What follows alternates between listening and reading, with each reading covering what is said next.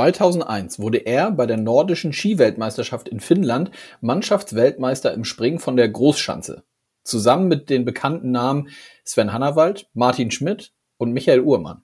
Alexander Herr. Der ehemalige Top-Skispringer ist seit Anfang Februar als neuer kaufmännischer Geschäftsführer bei den Schwenninger Wild Wings in Amt und Würde. In der aktuellen Folge spricht er ausführlich über die neue Aufgabe, warum er sich sehr stark um den Job bemüht hat und warum es für ihn selber ein Vorteil sein könnte, dass er eben nicht aus der Eishockey-Bubble kommt. Thematisch geht es zudem um seinen Weg nach der aktiven Karriere. Denn Herr wusste schon immer, dass er etwas anderes machen möchte. Spannend, wie er erklären kann, warum sich Profisportler genau mit dem Schritt nach der Karriere so schwer tun und warum gerade die Aufmerksamkeit, die man vorher hatte, dann zum Problem wird. Oder wie er sagt, plötzlich ist es still. Den Standort Schwenning kennt Herr nur allzu gut. Und so ist er davon überzeugt, dass sportlich sowie wirtschaftlich eine ganze Menge möglich ist in den kommenden Jahren. Und auch wenn er eher für die Zahlen zuständig ist, schaden kann es sicher nicht, dass er ganz genau weiß, wie sich die Spieler in bestimmten Situationen auf dem Eis fühlen. Die DL hat also ein neues Gesicht mit Alexander Herr und damit rein ins Gespräch.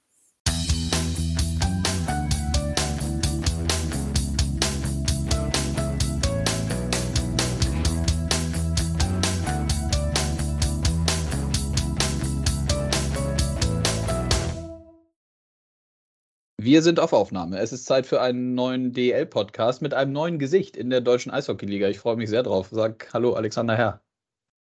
Hallo, Konstantin. Grüß dich. Ja, ähm, das neue Gesicht, also ein bekanntes Gesicht aus dem Profisport, aber aus einer anderen Sportart, nämlich dem Skispringen. Ähm, du bist jetzt seit, ähm, wie, seit drei Wochen oder wie lange bist du jetzt Geschäftsführer offiziell der Schwenninger Wild Wings? Ähm, ja, offiziell angefangen habe ich zum 1.2., also jetzt sind es zweieinhalb Wochen ungefähr. Am mhm. Mittwoch werden es drei Wochen. Ähm, und dann, ja, jetzt läuft natürlich schon noch also diese Eintragung zum Geschäftsführer, solche Geschichten. Das geht ja nicht von heute auf morgen. Ich bin es zumindest mal so offiziell ernannt worden, aber so die, die, äh, wie sagt man, die bürokratischen Dinge müssen ja noch erledigt, auch noch erledigt werden. Ja. Aber das kriegt ihr sicherlich hin, die, diese äh, Hürden auch zu meistern. Und lass uns doch mal direkt damit einsteigen. Ähm, hat es mir eben schon kurz gesagt, äh, eine spannende Phase und ja gerade auch äh, die Hochphase bei uns in der, in der Hauptrunde, bevor es in die Playoff geht, Playoffs geht. Ähm, wie ist dein erstes Gefühl, was so ja, deine Tätigkeit an sich angeht, aber vor allem auch so mit den Kolleginnen und Kollegen auf der Geschäftsstelle? Ah, es macht super viel Spaß, eben wie ich gerade schon erzählt habe, natürlich auch spannend, so in der heißen Phase der Liga einzusteigen, äh, insbesondere auch für uns, äh, wo es jetzt nochmal um die Chance für die, auf die Playoffs geht. Ist ja wirklich jetzt eine spannende Geschichte.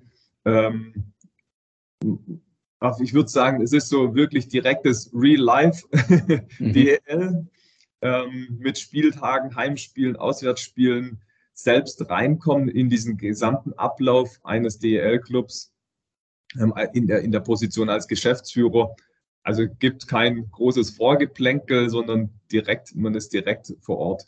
Ähm, dass das Team hinterm Team wirklich gut ist und äh, die ja seit, seit Jahren schon einen tollen Job machen.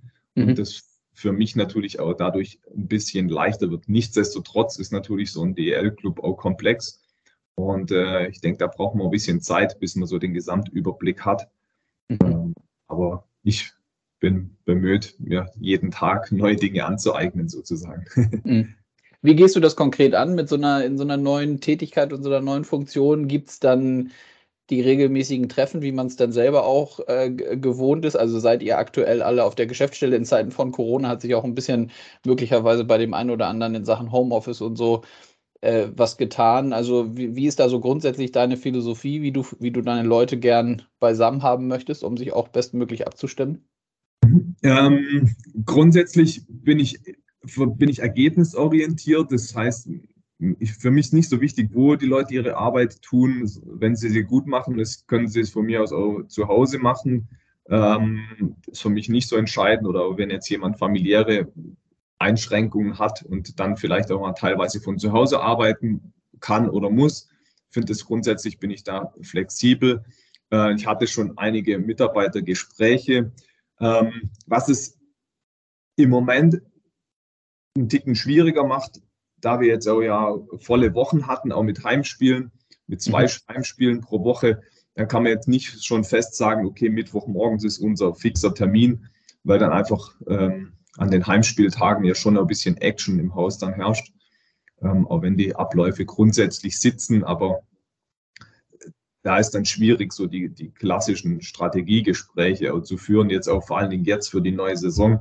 Wir fangen jetzt diese Woche schon an, aber das, das meinte ich mit der ersten Antwort. Wenn man so in den Ligabetrieb einsteigt, am Ende in der heißen Phase kann man jetzt noch nicht so diese Struktur in der Form aufbauen. Ich versuche halt jetzt für mich den Überblick mir zu verschaffen ähm, in der Position des kaufmännischen Geschäftsführers, also alles, was es, die ganzen, den ganzen Finanzbereich letztendlich an, anbelangt und auch die Strukturen anbelangt, äh, mir da einen guten Überblick zu verschaffen und dann auch zu sehen, okay, wo sind die Ansatzpunkte, wo ich möglicherweise ansetzen kann oder auch will ähm, und wo, wo sind die positiven Seiten. Ne? Mhm. Ansatzpunkte, gute Überleitung zur nächsten Frage. Ähm, vielleicht kannst du so ein bisschen den Prozess erklären, ähm, wie es dazu kam, dass du jetzt Geschäftsführer geworden bist und äh, davor gestellt die Frage, gab es denn schon immer Kontakte zu der äh, ehemaligen vielleicht Geschäftsführung oder vor allem zu den Gesellschaftern in Schwenning? Ähm, ja, ich fange mal hinten an. Das Thema Gesellschaft, da haben viele gedacht, weil ja der Thomas Burger aus meinem Heimatort kommt. Natürlich kannte ich ihn und er kannte mich. Und wir hatten auch, also wenn man sich gesehen hat, hat man sich ja unterhalten, aber es war jetzt kein intensiver Kontakt. Wir haben uns immer sehr respektvoll behandelt, aber war jetzt nicht, dass da, wie soll ich sagen, im Hintergrund die Fäden gezogen wurden. Mhm. Äh, ich habe schon ein bisschen Kontakt äh, zu, zu den Schwenningern gehabt. Ich kannte auch den Christoph Sandner. Wir haben auch hier mal eine Charity-Aktion gemacht im Stadion noch vor Corona. Und ähm, ich habe da jetzt, äh, bin da völlig entspannt jetzt an die Geschichte rangegangen. Ich finde, der Club hat einfach ja auch hier in der Region so einen extrem hohen Stellenwert. Und ähm, die, also die Mischung aus Tradition und wachsender Professionalität war für mich so dieser Punkt, der mich extrem gereizt hat, äh, da Teil dieses Teams auch zu werden. Mhm. Und die Mischung jetzt, dass ich selbst ehemaliger Profisportler war oder bin und jetzt aber 15 Jahre im normalen Leben äh, zurechtfinden durfte, ähm, also die Resozialisierungsphase hinter mir habe nach dem Profisport, äh, war für mich dann eine, eine coole Mischung, diese Stelle dann auch anzunehmen. Ja. Mhm. Ja, du hattest auch, ähm, das passt, glaube ich, zu dem oder so verstehe ich zumindest, wie du es jetzt erklärst. Ich hatte auch nochmal gelesen, dass du, ich glaube, in dem Zitat, äh, als ihr das kommuniziert habt, dass du die Geschäftsführung übernimmst, hast du auch gesagt, dass du dich da sehr bemüht hast, das Amt zu bekommen. Wie muss ich mir das genau vorstellen, wenn man sich so in so einer, also an deiner Stelle jetzt sehr, sehr bemüht? War das ein mehrstufiger Prozess oder läuft das dann über ja, über so, so Vorgespräche und, und, und dann so, so ein klassisches Bewerbungsgespräch. Wie ist das in so einem Fall? Ah, ich würde mal sagen, der Prozess grundsätzlich ist, ist eher klassisch, mhm. aber es ist natürlich kein klassisches Bewerbungsgespräch. Es ist schon so ein Vorgespräch am Telefon. Dann gibt es einen ersten persönlichen Kontakt oder persönliches Treffen, ähm, jetzt bei uns mit Gesellschaftern. Ähm, und dann versucht man da eine gemeinsame, gemeinsamen Nenner zu finden. Bemüht in dem Sinn natürlich, dass ich den ersten Schritt gemacht habe. Es ist niemand auf mich zugegangen. Es mhm. hatte mich da auch keiner, glaube ich, so äh, auf dem Radar, dass das was für mich wäre oder dass ich da ja, überhaupt für die Rolle in Frage komme. Aber mich hat es gereizt. Ähm, und ich wusste ja dass sie keinen Geschäftsführer aktuell haben im kaufmännischen Bereich. Ich bin davon ausgegangen ursprünglich, äh, dass es schon einen möglicherweise gibt, dass er nur noch nicht äh, mhm. bekannt gegeben wurde. Und dann habe ich meine Fühler ausgestreckt im Umfeld der Wild Wings und habe dann äh, gehört, dass da schon noch jemand, jemand gesucht wird. Und dann bin ich proaktiv natürlich auf den Club zugegangen. Mhm. So, das war das proaktive Bemühen. Mhm. Ja. Siehst du denn, ähm, ich finde ganz spannend, es war auch schon ein, zwei Mal zu lesen oder zu hören, dass du ja jetzt äh, zumindest in der Eishockey-Szene, ich sage mal Eishockey-Bubble, ähm, wie du auch selber gesagt hast, jetzt kein so allzu bekanntes Gesicht bist, beziehungsweise jetzt nicht schon zwei, drei Clubs vorher gemanagt hast.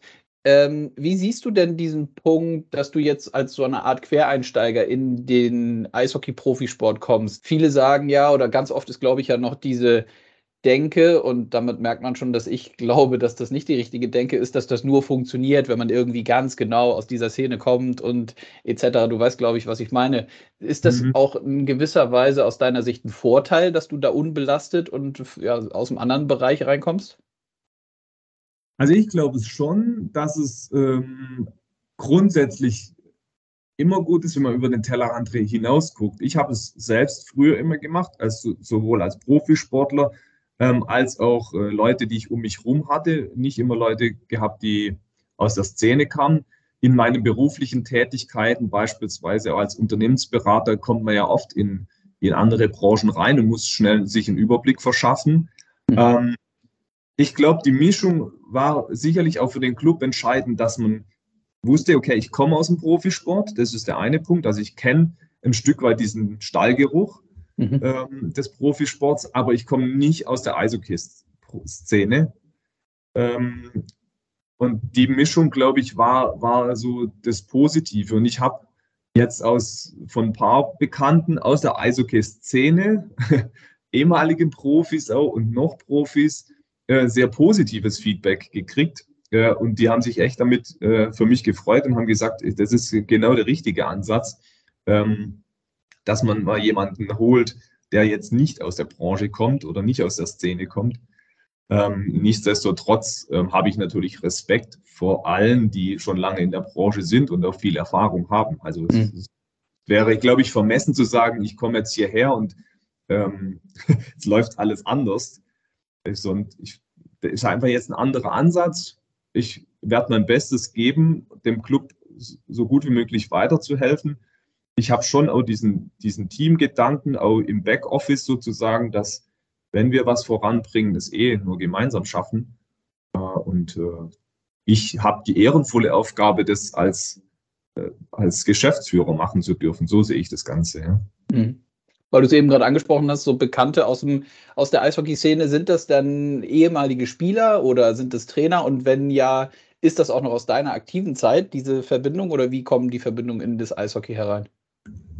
Ähm, sind eher nach meiner aktiven Zeit entstanden, sind sowohl Spieler als auch äh, Trainer ähm, gewesen, die sich da gemeldet haben und es äh, positiv fanden. Oder auch Sponsoren, die sowohl im, im, bei uns tätig waren, im Skispringen als auch im Eishockey tätig waren. Also ganz unterschiedliche, äh, ganz unterschiedliche Bereiche. Ja. Mhm. Wie siehst du denn, wie siehst du Schwenningen an sich so als Club? Ähm, du hattest schon gesagt, dass du da, dass das eine sehr große Strahlkraft bei euch in der Region äh, da hat. Ähm, die Frage zielt natürlich dahin, ich weiß, du hast jetzt gerade erst angefangen und äh, fuchst dich in alles rein und so, aber man wird ja ich könnte mir vorstellen, bei dir ist es ähnlich. Du, man wird ja so ein paar Sachen im Kopf haben, wo man glaubt, ach guck mal hier, da können wir doch möglicherweise perspektivisch, nicht vielleicht in zwei, drei Monaten und auch nicht in sechs oder zwölf, aber vielleicht in, in etwas weiterer Zukunft, das wäre mit diesem Club grundsätzlich möglich. Wie blickst du auf dieses, dieses Themenfeld? Also ist eben, wie, wie du sagst, es ist natürlich schwierig jetzt äh, nach zweieinhalb Wochen schon so das ganz große Bild aufzuzeichnen. Nichtsdestotrotz habe ich schon äh, so den Wunsch, einfach ein gewisses Maß an Nachhaltigkeit ähm, aufzubauen, von meiner Seite aus. Ähm, wenn man eben von außen reinkommt in, diese, in dieses relativ schnelllebige Eishockey-Geschäft, ähm, also auch mit Spielerverträgen, kurz, kurzfristige Spielerverträge, ähm, auch relativ häufige Wechsel so in der Struktur, also insbesondere in der sportlichen Struktur. Da ist es natürlich schon so, dass man versucht, auch von, von der kaufmännischen Seite zu sagen, okay, wie können wir auch auswirken auf den sportlichen Bereich, da eine Nachhaltigkeit oder eine wachsende Kontinuität sozusagen aufbauen. Das ist schon so mein Anspruch, den ich auch habe. Äh, klar muss ich mich da auch mit der sportlichen Geschäftsführung einigen, äh, aber das wäre schon so ein, ein, Wunsch, den ich hätte. Und da braucht man eben auch diesen Club dazu. Und wie ich gesagt habe, diese Tradition, und die haben wir hier. Wir haben wirklich ja einen echt starken, starken Dauerkartenverkauf oder den, den, den harten Fankern. Mhm. Ähm, ich habe mich jetzt auch schon mit ein paar Spielern unterhalten, die an unterschiedlichen Städten schon gespielt haben, die schon auch gesagt haben, ja, die Schwenninger Fans ist schon eine krasse Fanbasis und ähm, darauf aufbauend äh, möchte ich halt auch meinen Teil dazu beitragen, wenn es deine Frage ausreichend beantwortet.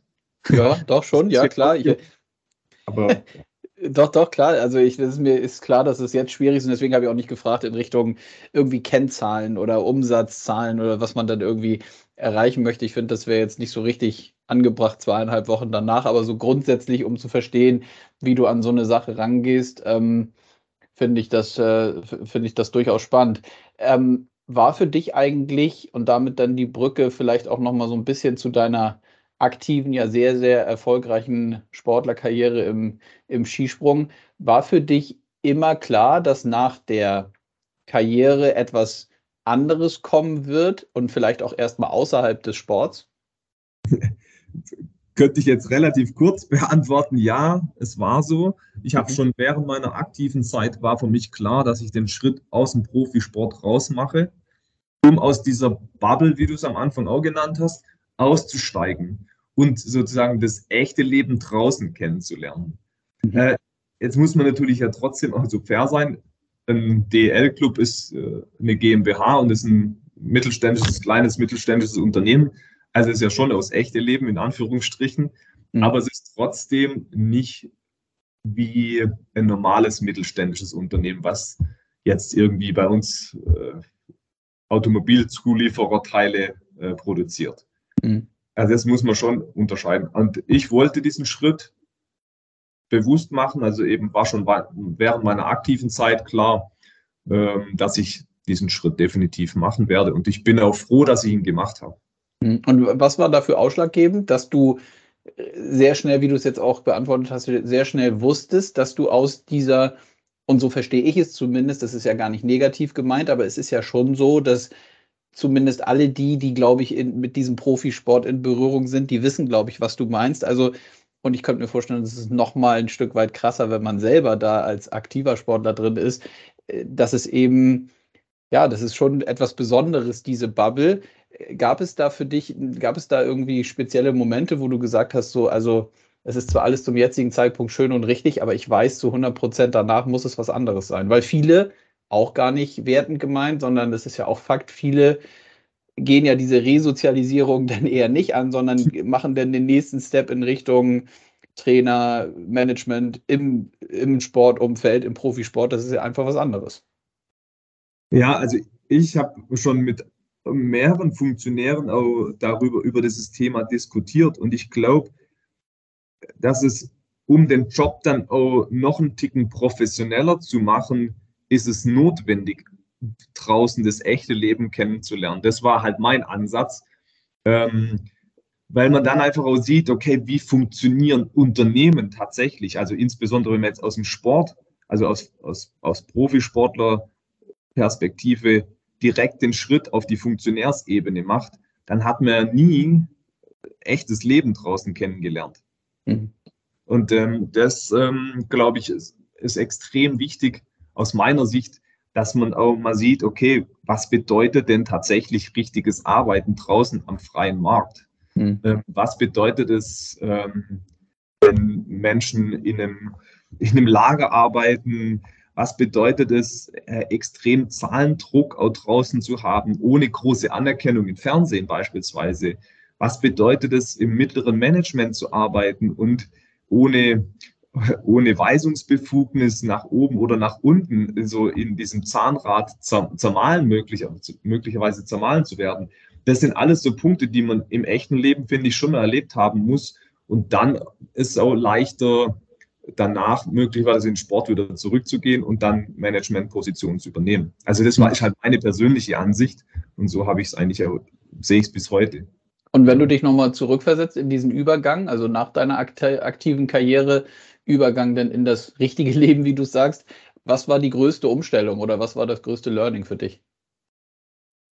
Also ich glaube, der Punkt, ich kann damit echt offen umgehen und ähm, ich glaube, sollten viele ehemalige Sportler tun. Ich, ich bin so ehrlich, ich sage, die, diese immense Aufmerksamkeit, die man hatte, also insbesondere bei uns auch mit extrem vielen Zuschauern, hohen Einschaltquoten, ähm, viel TV und vielen Medien und plötzlich ist halt einfach ruhig. Mhm. Und ähm, auch wenn man weiß, dass natürlich ein Stück weit äh, das ja auch zeitlich begrenzt ist oder vielleicht auch teilweise oberflächlich ist, ohne den Fans jetzt dann zu nahe treten zu wollen. Es gibt auch viele Fans, die wirklich sehr viel Herzblut dranhängen und auch wirklich emotional auch an einer einzelnen Person hängen. Ähm, nichtsdestotrotz ist es einfach ja unrealistisch, in, in was für einer emotionalen Welt man da lebt. Und das war für mich, muss ich ehrlich sagen, schon auch ein, äh, der härteste Prozess der Resozialisierung, würde ich sagen. Mhm. Also plötzlich halt so einfach ein Stück weit normal zu sein. Ja, verstehe ich. Und was hilft denn da aus der Erfahrung gesprochen und aus der Praxis? Ist es dann die Familie? Sind es die, die, die Freunde, die einen dann da auf dem Weg im Idealfall auch ein Stück weit ja an die Hand nehmen? Weil es ist ja dann einfach, ja, es ist ja so ein Übergang in so ein wirklich neues Leben, ne? Ja, schon. Es ist ja auch so ein bisschen in Rente gehen mit 30. Mhm. Und man sieht ja auch, wie viele Rentner dann sich schwer tun, wenn sie 30 Jahre lang gearbeitet haben, äh, dann danach wieder irgendwie Fuß zu fassen. Und ich glaube, es ist ähnlich wie im Eishockeysport auch. Im Skispringen sind schon die meisten auch sehr bodenständig. Es kommen alle aus, sagen wir mal, gut bürgerlichen Familien, ähm, wo man einfach auch sehr bodenständig aufgewachsen ist. Ähm, und da hat man auch nie so den Kontakt äh, so, zum, zum normalen Bürger auch verloren. Also das ist sicherlich auch hilfreich, wenn man da so in einem Umfeld lebt, ähm, um diesen Resozialisierungsprozess zu durchlaufen. Ja. Hm. Also das war in meinem Fall schon so, ja. Hm. Und wie blickst du auf diesen, finde ich, auch sehr, sehr spannenden, spannendes Themenfeld, wenn man überlegt, dass man ja vielleicht auch als Profisportler gar nicht so richtig auf dieses neue Leben vorbereitet werden will, beziehungsweise das vielleicht so vor sich her schiebt äh, und vielleicht auch nicht vorbereitet wird. Also glaubst du, dass das grundsätzlich ein Thema ist, wo alle Sportarten nochmal stärker für sich einen Weg finden müssen, wie auch immer. Da geht es ja jetzt auch nicht darum, irgendwie kluge Ratschläge zu geben, sondern einfach diesen Fakt zu thematisieren, dass ich auch glaube, dass das für viele sehr schwer ist, weil sie auch vorher schon gar nicht so an die Hand genommen werden und ihnen Möglichkeiten, Optionen aufgezeigt werden. Ist das so aus deiner Sicht?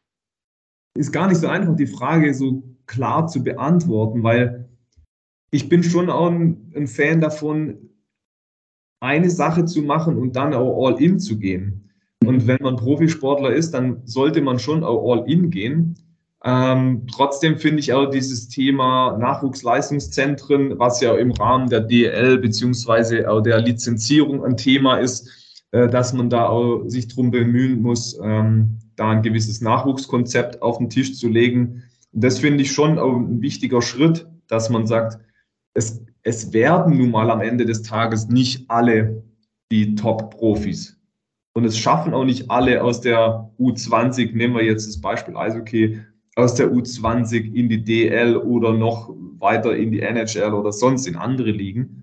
Ähm, und es werden auch viele auf der Strecke bleiben. Und wenn die Basis, also die, Grundqualifikation von einem jungen Menschen, sei es eine schulische Ausbildung oder eine berufliche Ausbildung, erstmal eine Basis gelegt wird, dann ist, glaube ich, auch der Schritt, äh, wenn es nicht klappen sollte, auch nicht so schwierig. Mhm. Und, äh, ich finde es schon gut, wenn man ein, trotzdem ein gewisses Maß an Intellekt auch entwickelt. Das ist, halt, ist schwierig. Ich habe ja immer diesen Drang gehabt, auch selbst was lernen zu wollen oder selbst als Mensch mich weiterzuentwickeln zu wollen. Und das ähm, kann man natürlich niemandem vorschreiben. Ja, das ist schwierig. Ja. Hm. War es denn für dich immer klar, dass diese, wenn man jetzt auch in deine jetzige Tätigkeit als Geschäfts-, als kaufmännischer Geschäftsführer eben halt daran sieht, dass es immer eher was mit den finanziellen Gegebenheiten, Organisationen, Strukturen zu tun hat in so einem Club und eben nicht dieses sportliche Management sein soll? Oder hat es sich eher dann dahin entwickelt? Ähm, vom, ich fange fang andersrum an. Für mich war klar, ich wollte nicht in das Trainergeschäft, also jetzt in meiner eigenen Sportart einsteigen. Damit ist man schon also mal, aus dem klassischen sportlichen Bereich erstmal raus. Ähm, klar, man könnte dann Physiotherapeut oder sonst was werden, ähm, und um nah am sportlichen Thema dran zu sein. Ähm, Und im Eishockey fällt es erstmal flach. ich glaube, ich bin nicht der Experte, um die, die neue Angriffsreihe von uns aufzustellen. Mhm. Ähm, und ich finde eben für mich jetzt persönlich die Mischung aus dem kaufmännischen Sektor, aber trotzdem im Profisport eine für mich die optimale Mischung einfach. Ja. Mhm. Weil ich bin ja trotzdem im Profisport, aber habe trotzdem die Management-Seite sozusagen. Ja. ja, ja. Und da nochmal auf die Mechanismen zu kommen, wo ich eben halt, ich könnte mir vorstellen, dass das auch äh, das ist, was du meinst. Das ist ja die Mechanismen jetzt auch bei uns im Eishockey und auch für deine Position sind ja ähnliche äh, hinblickend auf andere Sportarten wäre es ja ähnlich. Ne? Also ich könnte mir vorstellen, dass es denn wichtig ist, was dann sicherlich auch ausschlaggebend dafür war, dass du jetzt den Job angetreten hast, dass man eben ganz genau weiß, worum es geht und man sich vor allem auch reinversetzen kann in so zum Beispiel Trainer oder Spieler oder dass du, wenn du mit Stefan Wagner, der den sportlichen Part bei euch ja jetzt übernimmt, dass man da relativ schnell so auf einer Wellenlänge ist, ne? Absolut, absolut. Also jetzt auch, ich, ich habe ja immer auch noch das Sport, Sportlerherz sozusagen. Und äh, jetzt die Spiele, die zwei, die wir, sagen wir, nicht so ganz optimal verloren hatten, ähm, da gibt es sicherlich Geschäftsführer, kaufmännische Geschäftsführer, die da vielleicht anders ticken als ich. Mhm. Aber ich weiß natürlich, wie es den, wie es den Jungs geht. Ja, ich weiß, wie das, wie was deinem Kopf rattert, wenn du nach dem ersten Drittel 3-0 hinten liegst, äh, dass da Selbstbewusstsein nicht jetzt äh, zu den Haarspitzen rauskommt und du weißt, okay, wir, wir stehen an diesem Cut, schaffen wir die Pre-Playoffs oder nicht. Äh, von daher, ich habe schon noch das Sportlerherz und kann dann auch ähm, da mal auch an, einem Tisch vorbeigehen nach dem Spiel und ich weiß, wie es denen geht. Ja, das ist schon mhm. so. Das fühle ich ja. auch so, ja, absolut. Ja, aber es ist dann nicht so, dass du Sorge davor hast, dass diese dieses Wissen, was du hast, weil das ist ja, also das ist, glaube ich, ganz, ganz klar und kommt ja auch raus, dass du genau weißt, wie die Jungs ticken, dass der trotzdem, der eben der sportliche Management-Part nicht bei dir liegt. Also hingehend auf die Frage, so diese, ja, jeder hat so seine, seinen Kompetenzbereich und da bleibt jeder drin, das ist für dich kein Problem. Ja, eigentlich, also für mich grundsätzlich nicht. Ähm, ich würde mir auch nie anmaßen, jetzt ähm, Eishockey-seitig wie soll ich sagen, reinzugrätschen. Also wenn ich jetzt äh, was sehe, was allgemein, egal welche Sportart es anbelangt, also gerade solche mentalen Themen, da, wenn mir da was auffallen würde, da würde ich dann schon auch dem sportlichen Teil meine Anregung vielleicht mitgeben. Aber ich würde nie mir das äh, anmaßen zu sagen, äh, der Verteidiger, den ihr jetzt da geholt habt, der ist gut oder der ist schlecht oder der, der, die Sturmreihe, die müsst ihr umstellen. Äh, die hat ja die letzten zwei Spiele nichts auf die Reihe gebracht. Das würde ich mir nicht anmaßen. Aber wenn ich sehe beispielsweise ähm, solche Themen wie das Thema mentale, mentale Stärke, weil da habe ich einfach auch Erfahrung, mhm. da würde ich vielleicht schon auch den Hinweis dann geben. Und ich glaube, das ist auch die gute Mischung, äh, weil ich, ich kann eben Sport verstehen, Profisport verstehen, aber ich bin kein Eishockey-Experte. Mhm. Und wenn es in Richtung, ich finde grundsätzlich, das hatte ich auch nochmal überlegt, steht ja Schwenning vor einer sehr, sehr, in, also auf der einen Seite herausfordernden Phase, aber durchaus ja sehr, sehr spannenden Phase, gerade im Personal, jetzt im Managementbereich, gibt es ein paar Wechsel auf der Trainerposition, wie vor kurzem kommuniziert wurde, ja auch. Harry Kreis wird Nationaltrainer geht es dann so weit, dass so ein Prozess dann auch von euch beiden dann oder auf jeden Fall von dir mitgestaltet wird, wenn man jemanden wie jetzt einen neuen Trainer sucht? Ähm, grundsätzlich erstmal nicht in der aktuellen Situation, weil der, also der Stefan Wagner einfach ja ein, im positiven Sinne ein alter Hase ist in der Eishockey-Szene und glaube ich schon er weiß, welche Telefonnummern er wählen muss oder welche Kontakte er äh, aufsuchen muss, damit wir für den Harry einen Nachfolger finden und auch einen guten Nachfolger natürlich finden. Ähm, am Ende geht es natürlich schon um kaufmännische Themen, wo wir dann auch sagen müssen, okay, haben wir das Budget oder haben wir es nicht? So ehrlich muss man ja auch sein. Aber im Moment äh, liegt die Aufgabe Thema Trainer beispielsweise äh, schon im Wesentlichen beim Stefan Wagner. Mhm. Absolut. Mhm. Ich glaube, es ist auch ein Stück weit äh, aus aus dem Thema herausgeschuldet, dass ich jetzt ja einfach so viele Aufgaben gerade mir einen Überblick verschaffen muss und auch schon drin hängen, dass er sagt, okay, der, der, was, der muss sich jetzt erstmal in die anderen Bereiche reinarbeiten, bevor er sich jetzt mit dem Thema Trainer beschäftigt. Ja. Mhm. Und ist das ein Punkt, dieses, diese, diese Personalrochaden, sage ich mal, ist das was, was du, hat sich das irgendwie im Prozess, bevor du jetzt den Job angetreten hast, macht das selber was mit einem? Macht man sich darüber Gedanken, auch hingehend so in Richtung Geschäftsstelle und so und dann weitergehend Mannschaft, aber vor allem auch Partner ähm, im, auf, auf, auf äh, Sponsoring-Seite, ist das ja schon, finde ich, ein Stück weit eine Herausforderung, da so einen reibungslosen Übergang hinzubekommen. Absolut. Also wenn es jetzt meinst du nur äh, Trainer auf den Harry bezogen oder? Nee, grundsätzlich auch auf die, auch auf den ja. Wechsel jetzt mit Christoph Sandner, ähm, der nicht mehr da ist. Also da gibt es ja jetzt, wie gesagt, so zwei, drei innerhalb kürzester Zeit, zwei, drei Personalien, die sich ja verändert haben. Ne? Da von Anfang an versucht, äh, neutral zu bleiben. Ich habe, ja, ich hatte keine Aktien im Spiel sozusagen. Ähm, ich kann da ja wirklich ganz neutral rangehen. Ähm, ich werde auch nirgends nachtreten oder so, weil ich habe, es bringt einem nichts oder wenn irgendwas gewesen sein sollte, wovon ich nichts weiß. Ähm, von daher gehe da wirklich neutral ran. Ähm, Thema Trainer, klar ist schon so, wo man sich denkt, okay, das war jetzt, ich, ich finde ihn gut, ein guter Trainer, er wird, wird nicht umsonst Nationaltrainer. Ich finde, er hat ein tolles Wertesystem so in, als Person, als Mensch, was, glaube ich, auch sich diese Saison auch auf dem Eis widerspiegelt. Das muss man ja auch so sehen. Ähm, klar, über solche Verpflichtungen macht man sich dann schon jetzt auch als kaufmännischer äh, Geschäftsführer Gedanken, wenn bestimmte Spieler, Schlüsselspieler oder auch äh, Spieler, die für die Fans und für die Sponsoren auch wichtig sind, äh, verpflichtet werden oder Vertrag verlängert wird. Da ist man natürlich dann schon auch sowohl Profisport erfahren als auch kaufmännisch erfahren, um einzuschätzen, wie wichtig das ist, ja. Und die Faszination des Sports Eishockey an sich, kannst du das aus deiner Sicht sagen, was ist das, was, äh, was, ja, ist es diese Schnelligkeit und dieses äh, immer hin und her auf dem Eis, was so fasziniert? Ich finde, von Spieltag zu Spieltag, wenn ich jetzt auch immer im Stadion bin, ähm, die Faszination steigt noch mehr eigentlich von Spieltag zu Spieltag, weil man auch immer mehr ja, das Spiel versteht, Kleinigkeiten sieht, wie Spieler, wie schnell sie sind, wie, wie wendig sie sind, ähm, auch dieses Tempo ähm, mit dem Puck einfach, das anders ist wie mit dem Ball, sozusagen.